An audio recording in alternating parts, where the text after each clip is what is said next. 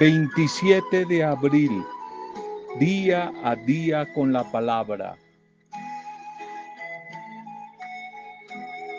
Tus amigos, tus compañeros son como los botones de un ascensor.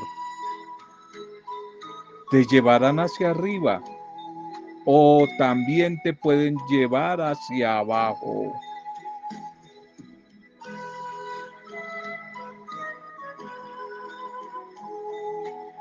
El que anda con sabios, sabio será, mas el que se junta con necios, quebrantado y derrotado será. Proverbios 13:20. Proverbios 13:20.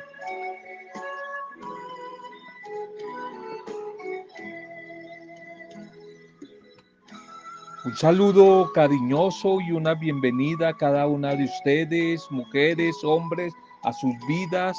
Una bendición a través de ustedes a cada una de las familias, cada uno de los hogares. Una bendición y un recuerdo. Nuestra oración a cada una de las diferentes comunidades, grupos pastorales que hemos tenido la bendición, la oportunidad de compartir juntos. Ahora desde la distancia, un saludo para cada uno de ustedes, a los diferentes lugares, parroquias, sitios de misión, donde algunos están recibiendo este audio. Una bendición, un recuerdo a cada una de sus vidas y nuestra oración por ustedes, junto a ustedes. Seguimos intercediendo por estos días difíciles, días duros. Hay que seguirnos cuidando. Vamos eh, luchando en busca de la vacuna de la vida, la vacuna de la victoria, la vacuna de la esperanza. Y para nosotros los creyentes, Jesús en concreto es esa vacuna. Hay que seguirnos cuidando en estos días difíciles. Por eso desde el nombre de Él seguimos orando, intercediendo por las diferentes situaciones duras que muchos de ustedes están pasando por estos días. Algunas las sabemos, nos las han hecho conocer, otros no sabemos. Pero si estás atravesando alguna dificultad, no te sientas sola ni solo. Desde la vida del Espíritu, el amor en el Espíritu del Señor resucitado, intercedemos, oramos por ustedes, oramos por cada vida, por cada familia, oramos para que a través de este audio te llegue el Espíritu del Señor de ánimo, de esperanza, de fortaleza, de sabiduría. Ánimo en la dificultad que estés atravesando. Ánimo, el Señor está contigo. La bendición del buen Dios va a ser derramada sobre tu vida. Ánimo. Seguimos orando por enfermos, eh, desempleados, los que están tristes, tantas dificultades que hay por estos días. Pero también hoy agradecemos a, a Dios, a las familias y unido a los amigos. Agradecemos por todos los que están de cumpleaños, las mujeres y hombres que hoy están de cumpleaños, o celebrando algún tipo de aniversario, parejas, empresas, colegios, instituciones, o alguien también recuerda hoy la Pascua de un ser amado, la partida, el regreso a casa del Padre de alguien amado. Pues nos unimos hoy a la oración para dar gracias al buen Señor por este nuevo aniversario, este nuevo cumpleaños. Pedimos que la bondad, la misericordia del Señor sorprenda sus vidas en este nuevo día. Que en su bendición se abran puertas para un tiempo mejor, un bienestar, buenas noticias, lo mejor, lo mejor que es el amor de Dios, lo mejor que es su bondad, su misericordia, les acompañe y les sorprenda en este nuevo cumpleaños. Un feliz día, un feliz cumpleaños. ¿Cómo te recuerdan los demás? ¿Cómo te recuerdan los demás? Una pregunta. Tanta gente que ha pasado por nuestro lado, ¿Cómo te recuerdan ellos a ti? Es más, ¿te recuerdan o no te recuerdan? ¿Y cómo te recuerdan? ¿Qué huella hemos dejado en esas personas que están o ya no están? ¿Cómo te recuerdan los demás a ti? ¿Cómo te recuerdan otros? Carta a los Filipenses, capítulo 1, verso 3. Filipenses 1, 3. Doy gracias a Dios siempre que me acuerdo de ustedes. Doy gracias a Dios siempre que me acuerdo de ustedes el recuerdo, el recuerdo motiva a Pablo a agradecer a Dios por la comunidad de los filipenses. Ese recordar a esas personas lleva a Pablo a agradecer. La gratitud es un motivo de un recuerdo sano que ha bendecido. ¿Cómo te recuerdan a ti los otros? ¿Te recuerdan o ya no? Todos recordamos personas significativas que han dejado huella en nuestra vida. Personas que de vez en cuando, a través de un lugar, tal vez de un perfume, un libro, una película, una canción, una melodía, traen a nuestra mente, a nuestros pensamientos, esos recuerdos cuando menos lo esperamos. Es como recibir la visita inesperada de aquellos que dejaron una huella en nuestra vida. Sin embargo, no todas esas visitas son agradables. No todos esos recuerdos son agradables. No todos esos pensamientos en relación al pasado con los demás a veces son agradables. El recuerdo de algunas personas nos hiela el corazón, nos roba la paz, nos quita la alegría, porque quizás nos lleva a evocar experiencias tristes, amargas del pasado. Quizás de modo que por algún mecanismo que es de Dios, tendemos a olvidarlas. No queremos que no las recuerden. ¿Se has escuchado eso? No me menciones ese nombre. Quítame esa canción, quítala ya. no me menciones, no quiero volver a ese sitio porque me recuerda a X persona. Tantos recuerdos, recordar personas que nos han entristecido, nos han hecho daño y que se han quedado ahí como una permanente, una constante en el recuerdo que nos destruye.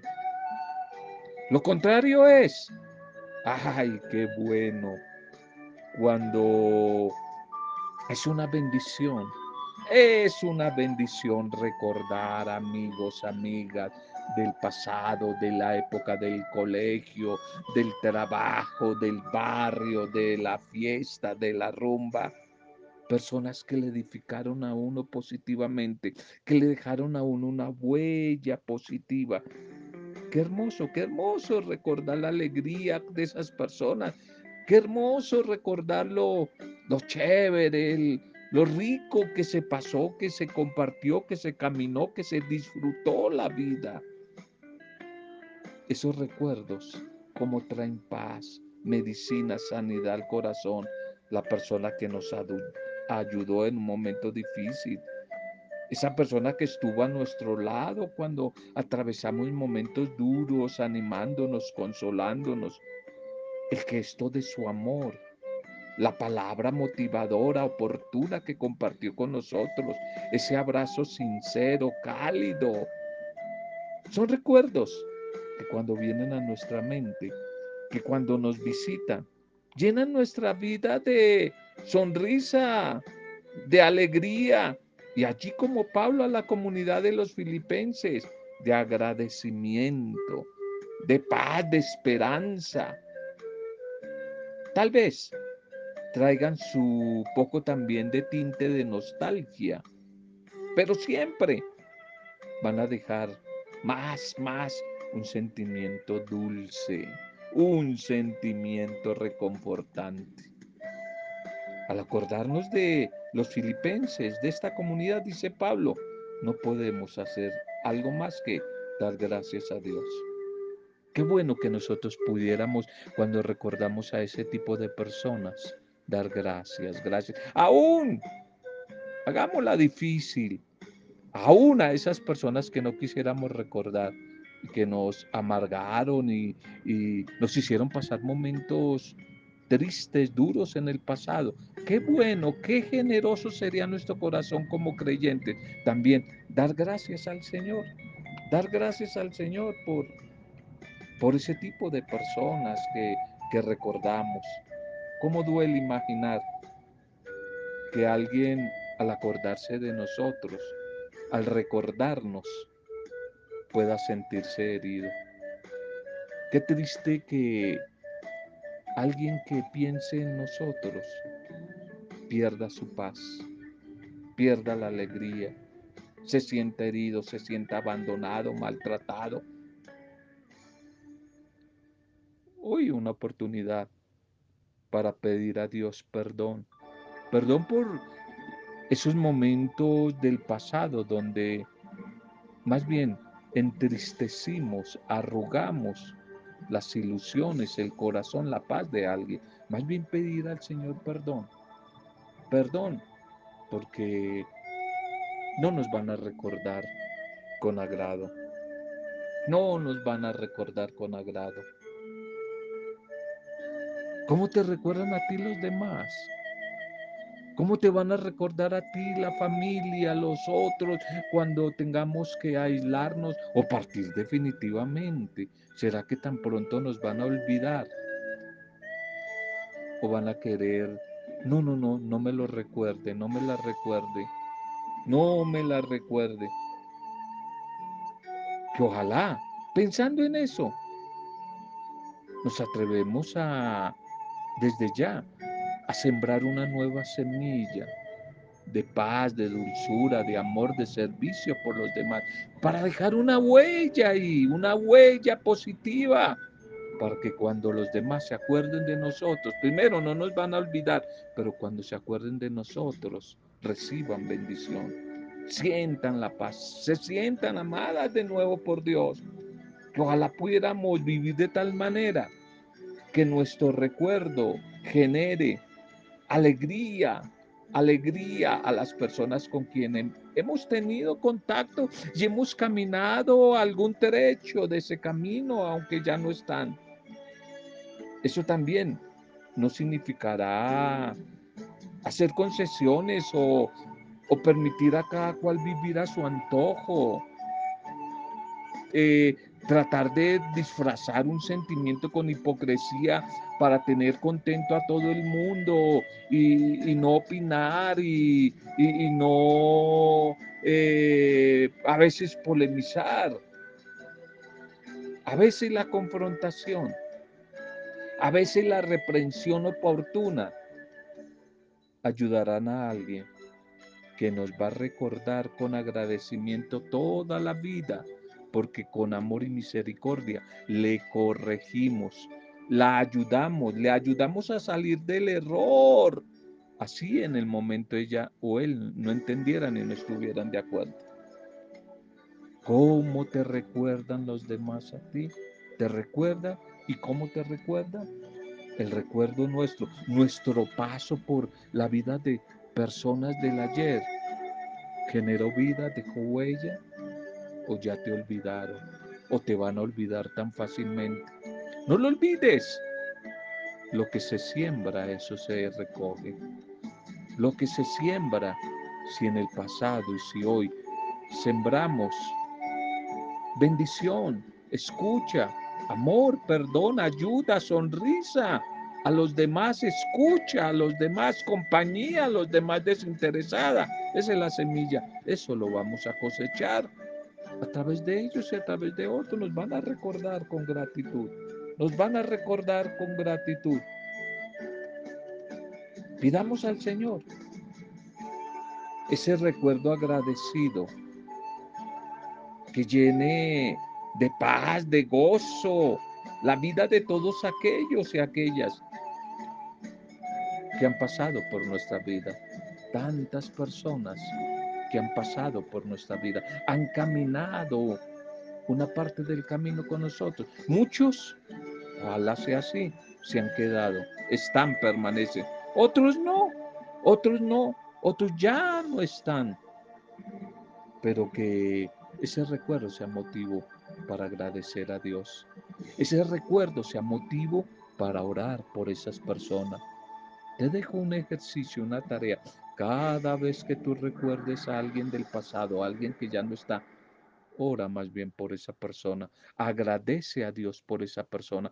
Pide una bendición por esa persona y tú bendice a esa persona. Así tengas un recuerdo negativo, negativo de, de esa persona, de esa mujer y de ese hombre. Tantas personas que han estado con nosotros han pasado y que fueron bendecidos o no por nuestra conducta. Fueron bendecidos o no por nuestra conducta. ¿Cómo te recuerdan a ti los demás? ¿Cómo te recuerdan? ¿Te recuerdan? Sonríen, experimentan paz cuando te recuerdan o ni te recuerdan y no sienten bendición al recordarte. Hoy, mañana es tarde, hoy debo ser una bendición para los demás. Hoy debo ser una bendición para los demás total. En el mañana me van a recordar, me van a recordar en bendición. Los otros me van a recordar en bendición. La liturgia para este día. La liturgia para este día llamémosla. Somos su pueblo y ovejas de su rebaño. Somos su pueblo y ovejas de su rebaño. La primera lectura para hoy. Hechos de los Apóstoles, ya vamos en el capítulo 11. No olvides que lo propuse como tarea hace unas semanas que en este tiempo de Pascua leamos el libro de los Hechos Apostólicos. Yo sé que va por buen camino y tú lo estás leyendo poco a poco. Hoy vamos al capítulo 11 de Hechos, 11, 19, 26. Fue en Antioquía donde por primera vez llamaron a los discípulos de Jesús cristianos, cristianos. Una pregunta como para un crucigrama. ¿Dónde se empieza a mencionar el nombre de cristianos, allí en Antioquía fue por primera vez donde a esos discípulos del Señor los llamaron cristianos. Bien, cuando parecía quizás que los acontecimientos iban a señalar el final de la comunidad de Jesús por la persecución de Esteban y por la dispersión o el exilio que siguió a raíz de eso, sobre todo los cristianos, especialmente griegos, es decir, los helenistas, que eran esos cristianos que venían de la cultura griega. Resultó que la ocasión era más bien providencial. La comunidad, la iglesia empezó a sentirse más fuerte en medio de las persecuciones empezó a sentirse más fuerte y misionera, misionera y abierta a todos, a los diferentes. ¿Cómo perdimos eso hoy en día? A los que pensaban diferentes, a las otras culturas. El Espíritu Santo, el Espíritu de Pentecostés, que es el que ellos están viviendo por estos días, los lleva a ser una comunidad no cerrada, sino una comunidad abierta los discípulos que huyeron de Jerusalén fueron poco a poco evangelizando, anunciando a Jesús como el Señor de la vida en las diferentes regiones por donde iban. Él lo menciona como Chipre, como Sirene, como Antioquía allí en Siria. Primero, daban el mensaje a los judíos. y después a los paganos, a los que no eran judíos. Y muchos se convirtieron y abrazaron la fe en Jesús.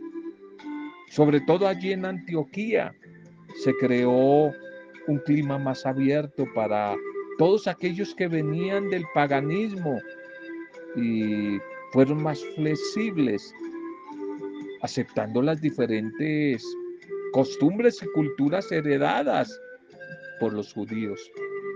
Allí en Antioquía fue por donde primera vez llamaron a los discípulos de Jesús cristianos, es decir, cristicos pequeños otros Cristos, cristicos pequeños. Cristianos, un símbolo de la progresiva independencia que poco a poco iban tomando la comunidad cristiana respecto a las raíces judías. Poco a poco ellos, siendo judíos, experimentaban a Jesús resucitado y se fueron abriendo de la doctrina judía poco a poco para ir viviendo ya libres, independientes, la fe cristiana. Y aquí aparece un personaje muy significativo de un talante grande en la comunidad.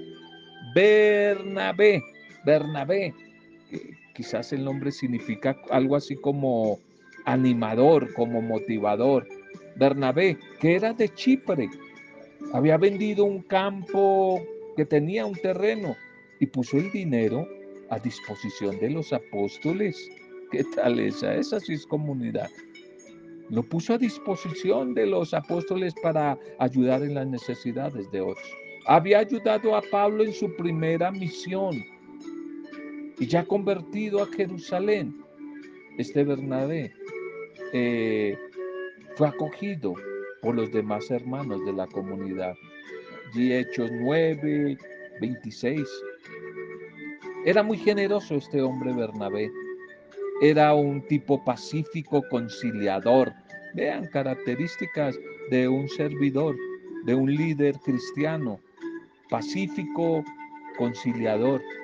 Al enterarse los responsables, los animadores de la comunidad de Jerusalén, del nuevo estilo que vivía la comunidad en, Antioquía. Enviaron allá a Bernabé y, y este vio enseguida la mano, la presencia del Espíritu Santo en todo lo que sucedía en aquella comunidad. Se alegró, les animó, pero también les exhortó, les exhortó a la comunidad a no desmayar y a ser fieles en el camino, en el camino de fe. Más aún, Después se fue a buscar a Pablo, que se había ido a Tarso, su patria, y lo trajo a Antioquía como colaborador en la evangelización. Este Bernabé influyó decididamente en el desarrollo de, de la fe allí en, la primera comunidad, en la comunidad primitiva. Influyó muchísimo, muchísimo Bernabé en estos primeros comienzos de, de la vida comunitaria. El salmo para hoy es el Salmo 86. Alaben al Señor todas las naciones. Este salmo es claramente un salmo misionero. Alaben al Señor todas las naciones. Así como antes muchos se gloriaban de haber nacido en Sión, ahora los paganos se alegrarán de pertenecer a la nueva comunidad, la comunidad naciente, la comunidad de Jesús. Y los orantes ahí en la comunidad orante lo va a decretar como una continua alabanza. Alaben al Señor todas las naciones. Este es un salmo hermosísimo. Es una, una canción que trata sobre Sión, la ciudad de Dios, y habla de la futura gloria de Jerusalén, considerada como la gran patria, la patria de todos los pueblos, y representa una visión universalista de la salvación. Esta visión, a través de la comunidad orante del Salmo, se realiza plenamente en la historia de la iglesia desde el pasado. Se va a convertir, gracias a Cristo, en la patria de todas las personas, de todas las razas y de todos los pueblos. El Evangelio para hoy, Juan capítulo 10, 22, 30. No olvides que desde el domingo, toda esta semana, estamos en la semana del buen pastor, del buen pastor. Ayer había el Señor hablado de que eh, el que es mal pastor, el falso pastor, viene a robar, matar, a destruir y entra por la ventana, no por la puerta. El que entra por la ventana y no por la puerta es el falso pastor. Y Jesús va a decir, yo soy la puerta por donde entran las ovejas. Juan 10, 22, 30. Si tú eres el Mesías, dínoslo francamente, le pregunta. Juan el Evangelista nos presenta hoy a Jesús en el templo de Jerusalén, paseándose por uno de esos magníficos pórticos sostenidos por enormes columnas de mármol, con lo que había hecho embellecer este templo el rey Herodes. Allí muy normal la gente solía pasar, pasear eh, entre esas columnas, bajo los techos hermosísimos de estos grandes arquitectos y artesanos que habían decorado este templo majestuosamente. Y los maestros también aprovechaban allí para ir al templo a enseñar y discutir sobre teología, sobre la ley, sobre la Torá. El evangelista Juan nos dice que era la fiesta de la dedicación del templo.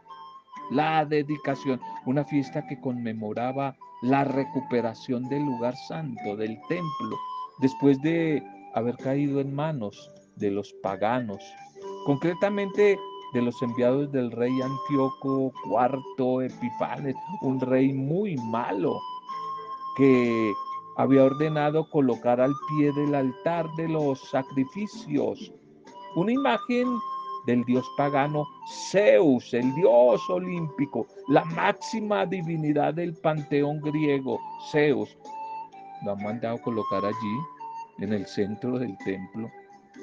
Judas Macabeo, en el pasado había logrado recuperar este santuario por allí en el año 165 a.C. Él había ordenado unos ritos de purificación para remover, por supuesto, esa imagen idolátrica de Zeus y toda otra señal pagana que hiciera impuro el templo. Y había organizado también grandes festejos para volverlo a consagrar al único Dios, al Dios vivo y verdadero. Y lo encuentras por allí en Primera de Macabeos 4, 36 al 61. Esta fiesta, la dedicación del templo, era el acontecimiento que, se conmemoraba y todavía se conmemora por parte de los judíos cada año en la fiesta, la dedicación, llamada en hebreo la fiesta del Hanukkah, la fiesta del Hanukkah, que por lo general cae el 25 del mes de Kilev, del calendario judío, es decir, en el nuestro, a mediados de diciembre, eh, el mes de Kilev. Es el mes de diciembre, en pleno invierno allí en la Palestina antigua. Y para muchos judíos, la purificación del templo por orden de Judas Macabeo no había bastado. Esperaban que el Mesías venidero, el futuro Mesías, entraría en el santuario y lo purificaría definitivamente. En este contexto se inscribe hoy la pregunta de los judíos a Jesús. Si tú eres de verdad el Mesías, dínoslo francamente. En los evangelios sinópticos, es decir, en Mateo, Marcos y Lucas, Juan Bautista también había planteado a Jesús la misma pregunta, enviándole a algunos de sus discípulos como emisarios. Y ya sabemos cómo respondió Jesús, remitiéndose a sus obras, a sus, a sus acciones, a sus exorcismos, a las sanaciones, a su predicación a los pobres. Todo esto está por allí en, Lucas 7, 18, 28.